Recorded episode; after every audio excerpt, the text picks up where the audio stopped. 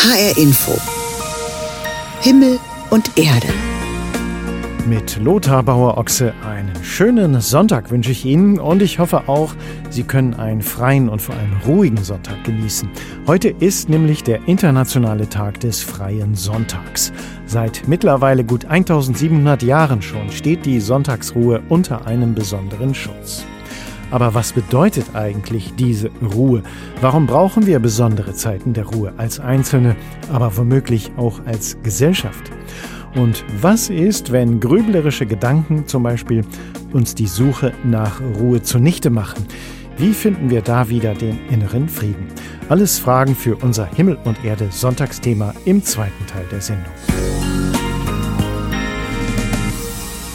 Zunächst aber schauen wir auf aktuelle Vorgänge aus den Religionen und da kommen in dieser Woche besonders die Folgen in den Blick, die der brutale Überfall der Hamas für jüdische Menschen hierzulande noch immer hat. In Berlin hat am Donnerstag der Jüdische Jugendkongress begonnen, ein einzigartiges und bundesweit größtes Treffen von jüdischen jungen Erwachsenen. Erwartet wurden mehr als 400 Teilnehmerinnen und Teilnehmer im Alter von 18 bis 35 Jahren aus Gemeinden im ganzen Bundesgebiet. Und gerade jetzt, nach den Ereignissen vom 7. Oktober, hat dieses Treffen der jungen jüdischen Community eine besondere Bedeutung. In diesem Jahr haben sich deutlich mehr Teilnehmerinnen und Teilnehmer zum Jugendkongress angemeldet als sonst. Ein deutliches Indiz dafür, wie groß das Bedürfnis nach Gemeinschaft in dieser für Jüdinnen und Juden so herausfordernden Zeit ist, sagt Aaron Schuster, der Direktor der Zentralwohlfahrtsstelle der Juden in Deutschland. Der Jüdische Wohlfahrtsverband richtet das jährliche Jugendtreffen aus. Ich glaube schon, dass unter den jungen Erwachsenen ein gewachsener Bedarf entstanden ist, in den letzten Monaten zusammenzukommen in einem geschützten Raum, miteinander sich auszutauschen und dadurch auch ein Stück weit eine Stabilisierung zu erfahren und natürlich auch Zuversicht zu schöpfen für die Zukunft. Miteinander reden, sich austauschen, vernetzen und feiern. Einmal ganz unter sich sein. Dieser Safe Space ist in diesem Jahr besonders wichtig. Denn Jüdinnen und Juden sind verunsichert, erleben Anfeindungen. Die Israelin An Odeya studiert Bauingenieurwesen. Sie lebt in Kassel. Zwei ihrer Brüder sind an der Front in Gaza. Doch darüber, wie es ihr seit dem 7. Oktober geht, könne sie an der Uni und im Freundeskreis kaum reden.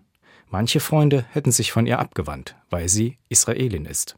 Ich bin hier, weil es tolle Menschen hier gibt. Äh, die Umgebung tut mir gut. Ah, weil woher ich komme in Kassel gibt es kaum äh, jüdische Menschen.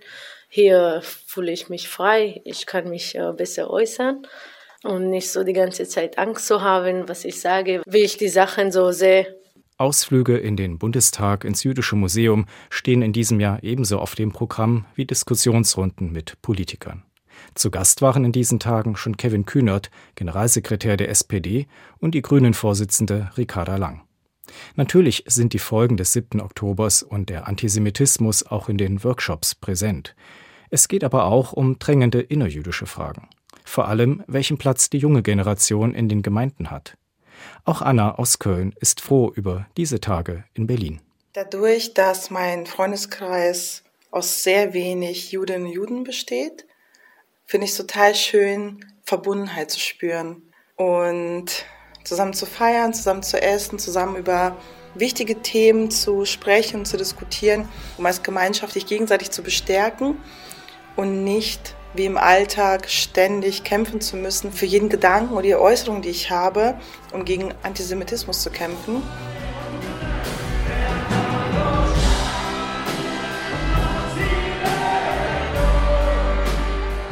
Ein Jugendkongress ist auch Party und das soll er ganz bewusst auch in diesem Jahr sein. Die Stimmung ist ausgelassen, auch als der Oberkantor der israelischen Streitkräfte gemeinsam mit der IDF Militärband auftritt.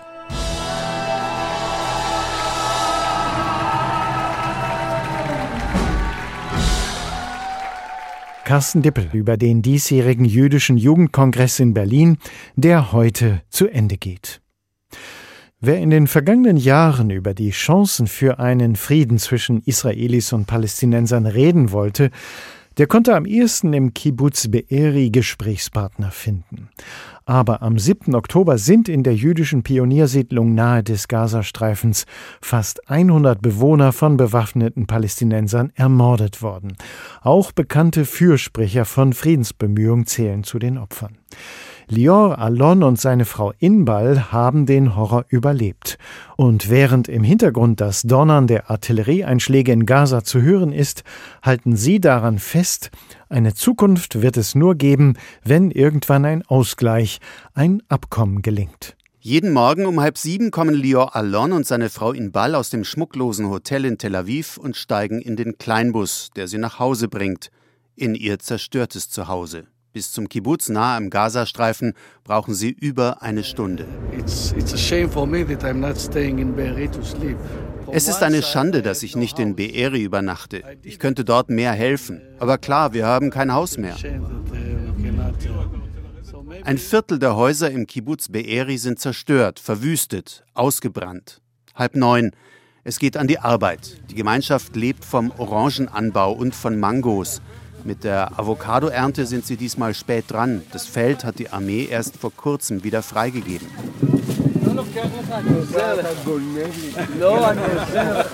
Die Avocados, die hier in den Traktoranhänger kullern, landen auch in Supermärkten in Deutschland. Von Gaza her donnern dumpf die Einschläge der israelischen Artillerie.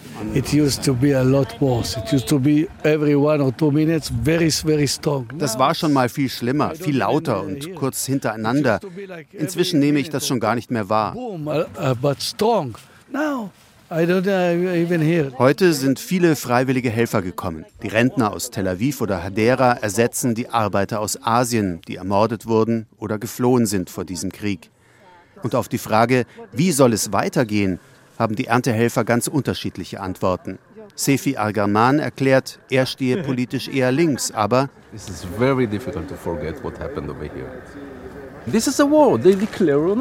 es wird sehr schwer, das zu überwinden, was hier passiert ist. Die haben uns den Krieg erklärt.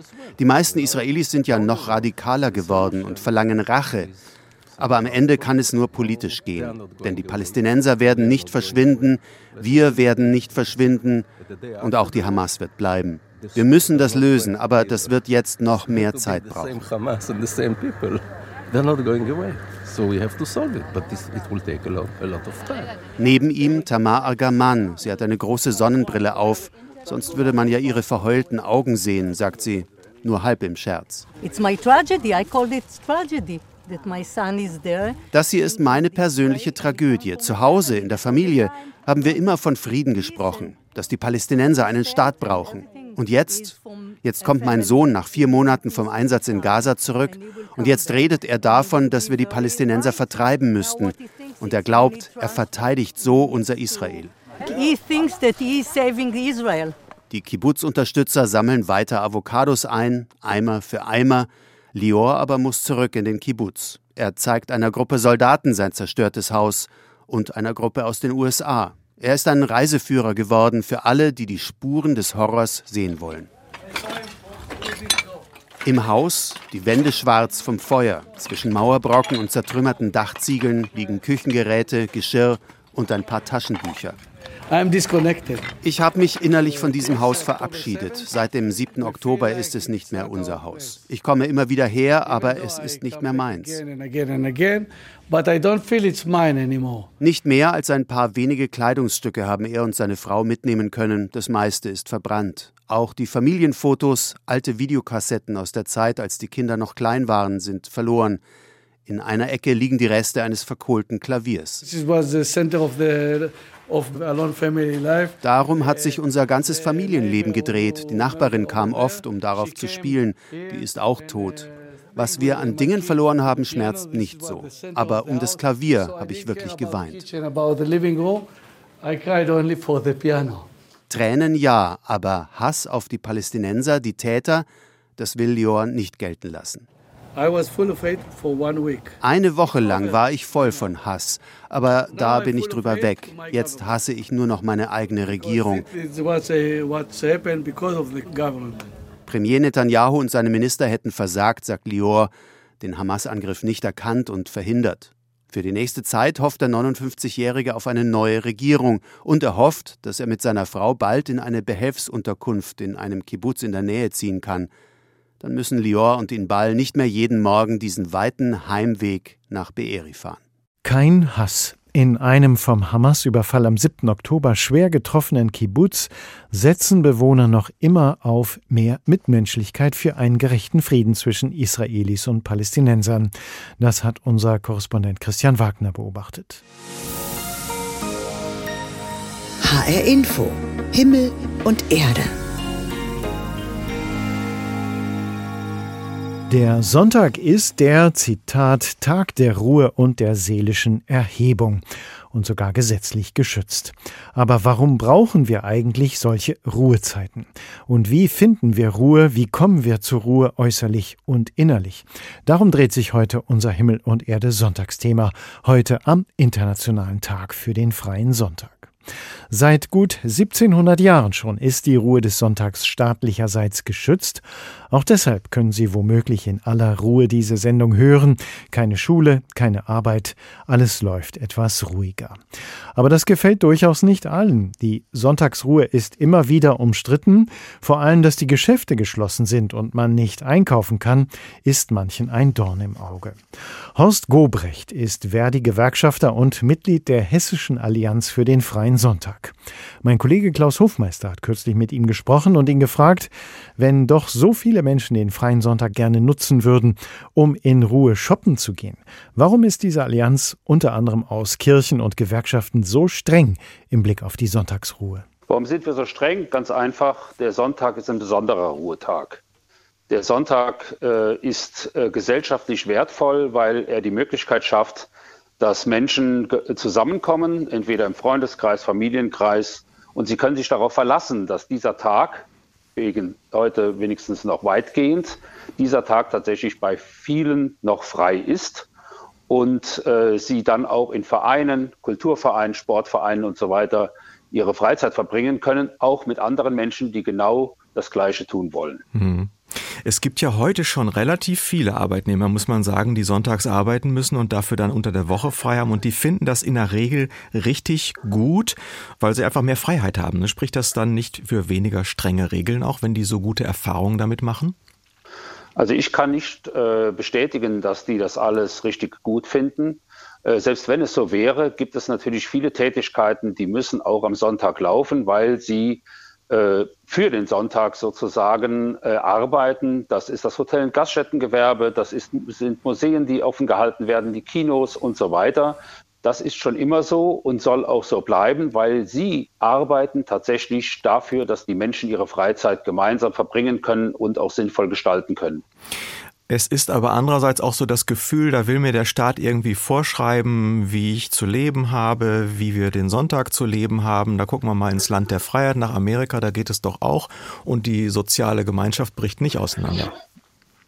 Naja, ich will jetzt nicht über Amerika reden, weil dann könnten wir mal fragen, wer, wem dort welche Freiheit gegeben oder genommen wird. Äh, wenn wir auf unsere Gesellschaft blicken, das reicht völlig aus, dann sehen wir, dass wir an vielen Stellen des Alltags reglementiert werden.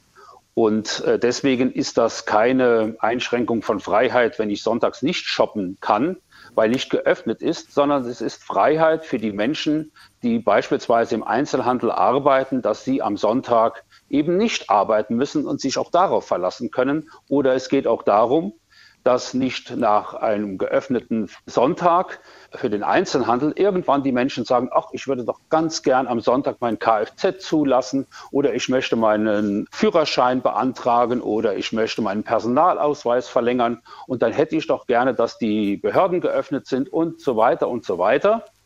Und am Ende ist der Sonntag ein ganz normaler Werktag und das ist für uns auch ja Programm. Alle Tage sind Werktage außer dem Sonntag.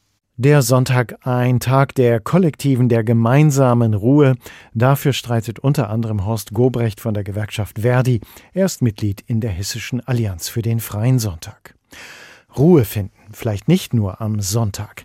Darum dreht sich heute unser Himmel und Erde Sonntagsthema. Tatsächlich ist es ja so, dass viele Menschen das Alltagsleben als besonders unruhig und stressig erleben und sich deshalb nach Ruhe sehnen, nach Zeiten und Orten, an denen es vielleicht einfach mal still ist, äußerlich, damit es dann auch innerlich still werden kann. Und tatsächlich, sogar in einer Großstadt wie Frankfurt gibt es solche Orte der Stille. Drei Orte, drei Menschen. Und jeder führt an seinen Lieblingsort. Also dorthin, wo aufgescheuchte Gedanken leiser werden, vielleicht sogar zur Ruhe kommen. Der Bethmann-Park in Bornheim, direkt an der U-Bahn gelegen, Lieblingsort von Lydia Meinhardt, die nur wenige Minuten vom Park entfernt wohnt. Das ist Wahnsinn. Man geht hier rein und darf alles genießen und muss keinen Cent für bezahlen. Ich gucke mir die Pflanzen an, ich lasse mich einfach treiben. Gesehen vom Bergerstraßenfest ist das hier so ein Refugium, was wirklich leise ist. Gell? In der Stadt gibt es viele Grünflächen, die noch größer sind als der Bethmann-Park mit dem chinesischen Garten. Eine von ihnen hat besonders intensiv mit Stille zu tun, aus ganz natürlichen Gründen, weshalb dieser Platz vielen nicht gerade als Idylle gilt. Und doch ist der Hauptfriedhof der Lieblingsort von Elke Hostmann. Also es gibt Ecken, da denkt man wirklich, glaube ich, eher an Park, so grün und alte Bäume und vor allen Dingen viel Schatten. Gerade in den letzten Sommern habe ich das irgendwie, fand ich immer richtig toll, aus der Hitze der Stadt dann hier in das Kühle kommen, das war schon schön. Und dann setze ich mich auch mal auf eine Bank. Und ich denke einfach dadurch, weil es auch ein Friedhof ist, ist halt hier erstmal Ruhe. Natur scheint für viele wichtig zu sein, wenn sie nach Ruhe in der Großstadt suchen. Denn auch der Lieblingsort von Otto Ziegelmeier in Frankfurt, eine weitere stille Oase auf der Suche nach Plätzen, die im Großstadtgetümmel aufatmen lassen. Der Nidderpark liegt zwischen Rödelheim, Bockenheim und Heddernheim. Das einstige Bundesgartenschaugelände fällt durch seine Weite und Offenheit auf. Viele nutzen einfach hier das Grün, aber es ist so weitläufig, also man steht hier nicht auf den Beinen, sondern kann auch die Stille genießen. Und man hat einfach einen anderen Blickwinkel. Ich sehe hier mein Zuhause, aber ich habe doch eine gewisse Distanz. Man hat hier die Natur, man hat hier den Himmel, die Sonne gerade heute. Es ist einfach wohltuend, inspirierend und nachdenklich machen zugleich. Orte der Stille in der Großstadt, Orte, an denen Menschen innerlich zur Ruhe finden können. Georg Magerius hat Menschen an ihre stille Orte begleitet. Wo finden wir Ruhe? Darum dreht sich heute unser Himmel und Erde Sonntagsthema. Und mancher kennt das ja bestimmt. Man liegt nachts im Bett, ist hundemüde und trotzdem wirft man sich hin und her von einer Seite auf die andere. Man kommt nicht zur Ruhe. Im Kopf jagt ein Gedanke den anderen. Die ganze Welt wird da durchgegrübelt. Gibt es da eigentlich einen Ausweg? Wie kann man innerlich Ruhe finden, wenn die innere Unruhe tobt? Mein Kollege Klaus Hofmeister hat darüber mit Andreas Knuf gesprochen. Der ist Psychotherapeut und Achtsamkeitstrainer und er hat ein Buch geschrieben mit dem vielsagenden Titel Ruhe da oben. Herr Knuf, fangen wir mal an mit dem, was uns eigentlich solche innere Unruhe macht, gerade wenn man so nachts nicht zur Ruhe kommt. Woher kommt das jetzt? Naja, das kann natürlich verschiedene Ursachen haben, aber wenn man jetzt guckt, was so die häufigsten sind, dann landet man meistens bei den Gefühlen. Irgendwelche Gefühle, die man den Tag über so aufgesammelt hat und nicht so gut wieder losgeworden ist, nicht so gut innerlich verarbeitet hat, die melden sich, sobald man dann im Bett liegt und die Augen zu hat. Mhm. Es gibt noch andere Gründe, ne? also mh, hm, oft oft haben wir einfach zu viel Programm den Tag über, schlicht und ergreifend. Ne? Da wird ganz viel sozusagen in unseren Kopf reingefüttert. Es gibt nicht genug Raum, das innerlich nochmal so nachzuverarbeiten, durchzukauen, nochmal so ein bisschen während des Tages. Und dann passiert es halt, wenn man im Bett liegt und einschlafen will. Mhm. Sie schlagen in Ihrem Buch eine kleine Übung vor, dass wir einfach mal versuchen, eine Minute lang nicht zu denken. Und Sie sagen aber gleich, das schafft vermutlich keiner. Sind wir denn unseren Gedanken so ausgeliefert? Ähm, ja, also man kann natürlich schon was tun, um da einen Abstand zuzukriegen. Aber wenn man sozusagen ähm, nicht so trainiert ist, nicht so geübt ist, dann sind wir den Gedanken tatsächlich mhm. ausgeliefert. Ne? Wir sagen das ja auch so umgangssprachlich. Ne? Also mir ist der Gedanke gekommen, mir ist eingefallen. Ne? Da, da merkt man, das ist nicht, ich habe diesen Gedanken nicht selber erschaffen oder so, sondern er ist quasi zu mir gekommen und ich werde ihn dann nicht wieder los. Mhm. Und Sie sagen, es gibt auch noch so innere Stimmen, die uns sehr beunruhigen können. Der innere Kritiker zum Beispiel oder auch der Antreiber. Was sind das dann für Stimmen, die in uns auftauchen? Ja, die sind leider in den letzten Jahren noch immer mehr geworden. Ne, wir haben kritische Stimmen, negative Kommentare über uns selber, ähm, Antreiber, Perfektionismus. Das hat oft biografische Kontexte, also irgendeinen lebensgeschichtlichen Zusammenhang. Irgendwo Irgendwo habe ich das sozusagen gelernt. Ich habe da ein Vorbild für gehabt zum Beispiel. Und es ist aber auch ein gesellschaftliches Phänomen. Wir sind gesellschaftlich immer mehr in so einer perfektionistischen Haltung, in so einer selbstkritischen Haltung. Ähm, Scham nimmt zu. Wir müssen, die Messlatte hängt sehr hoch, was wir alles, wie wir alle so zu sein haben heutzutage und was wir alles zu erfüllen haben. Und dann meldet sich diese Stimme eben, wenn man diesem Ideal mal nicht ganz gerecht wird. Stimmen, Gedanken, die dafür sorgen, dass im Kopf und in uns gehöriger Lärm entstehen kann. Ruhe da oben wünscht sich dann mancher und der Psychotherapeut und Achtsamkeitstrainer Andreas Knuf hat darüber ein Buch geschrieben. Herr Knuf, gibt es einen Ausweg aus dieser Lärmkulisse und womit würde der beginnen? Ja, es gibt natürlich viele Auswege und es gibt viele Sachen, die man machen kann, die jetzt auch mit äh, Psychologie oder Psychotherapie eigentlich überhaupt nichts zu tun haben. Na, man kann dafür sorgen, dass man einen möglichst guten Schlaf hat, dass der Tag nicht so überfüllt ist, dass man zwischendurch Leerräume hat, ne? mal Zeiten, wo überhaupt nichts passiert. Das ist immer schwieriger heutzutage. Ne? Früher haben die meisten Menschen einfach in Ruhe mal einen Tee oder einen Kaffee getrunken. Heute haben wir das Handy nebenbei und das Handy liefert uns ja nochmal neue zusätzliche Informationen. Bewegung ist sehr gut. Über Bewegung wird eine emotionale Energie oder wie man das jetzt nennen soll, ein bisschen abgeführt. Ne? Dieser berühmte Spaziergang, der dient besonders gut der emotionalen Verarbeitung. Wenn man sich dann so nachts grübelnd hin und her wälzt, dann fängt man ja vielleicht irgendwann an, dagegen anzukämpfen, vielleicht auch wütend, verzweifelt zu sein. In Ihrem Buch sind Annehmen und Geschehen lassen ganz wichtige Stichworte. Welche Rolle spielt das? Also wenn wir uns ärgern, weil wir nicht einschlafen, dann kriegen wir einen Adrenalinkick. Und wenn wir einen Adrenalinkick gekriegt haben, dann können wir die nächsten 20 Minuten mal auf jeden Fall schon mal nicht mehr einschlafen. Deshalb gibt es eigentlich überhaupt keine andere Möglichkeit. Der wichtigste Tipp, wenn es ums Einschlafen geht, ist abends für Cool Down sorgen nicht noch um 22.30 Uhr irgendwelche E-Mails mit schwierigem Inhalt lesen, Filme gucken, die einen nochmal hochpushen. Eigentlich gucken, dass man so ab 8 Uhr, 9 Uhr oder so langsam so ein bisschen zur Ruhe findet. Gibt es darüber hinaus Übungen, Herr Knuf, die helfen können, dass aus so dem Lärm im Kopf mehr ruhige Gelassenheit wird? Ja, heute reden wir ja viel von Achtsamkeit, alle Achtsamkeitsübungen.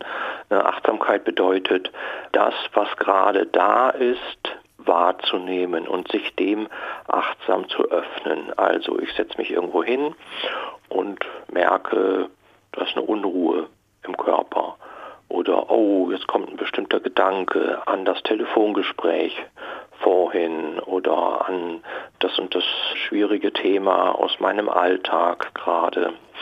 Und wenn ich das achtsam wahrnehme und nichts damit tue, also nicht irgendwie, oh, ich muss jetzt eine Lösung finden oder oh, das muss jetzt ganz schnell weggehen oder so, sondern es zunächst einmal einfach nur da sein lasse und gucke, was da so weiter mit passiert mit diesen Empfindungen, dann können sich die so ein bisschen beruhigen sozusagen. Den Lärm im Kopf beruhigen, inneren Frieden und mehr Gelassenheit finden. Wie das gelingen kann, darüber hat Klaus Hofmeister gesprochen mit Andreas Knuf. Er ist Psychotherapeut und Achtsamkeitstrainer aus Konstanz. Das schon erwähnte Buch von Andreas Knuf heißt Ruhe da oben, der Weg zu einem gelassenen Geist aus dem Arbor Verlag im Breisgau.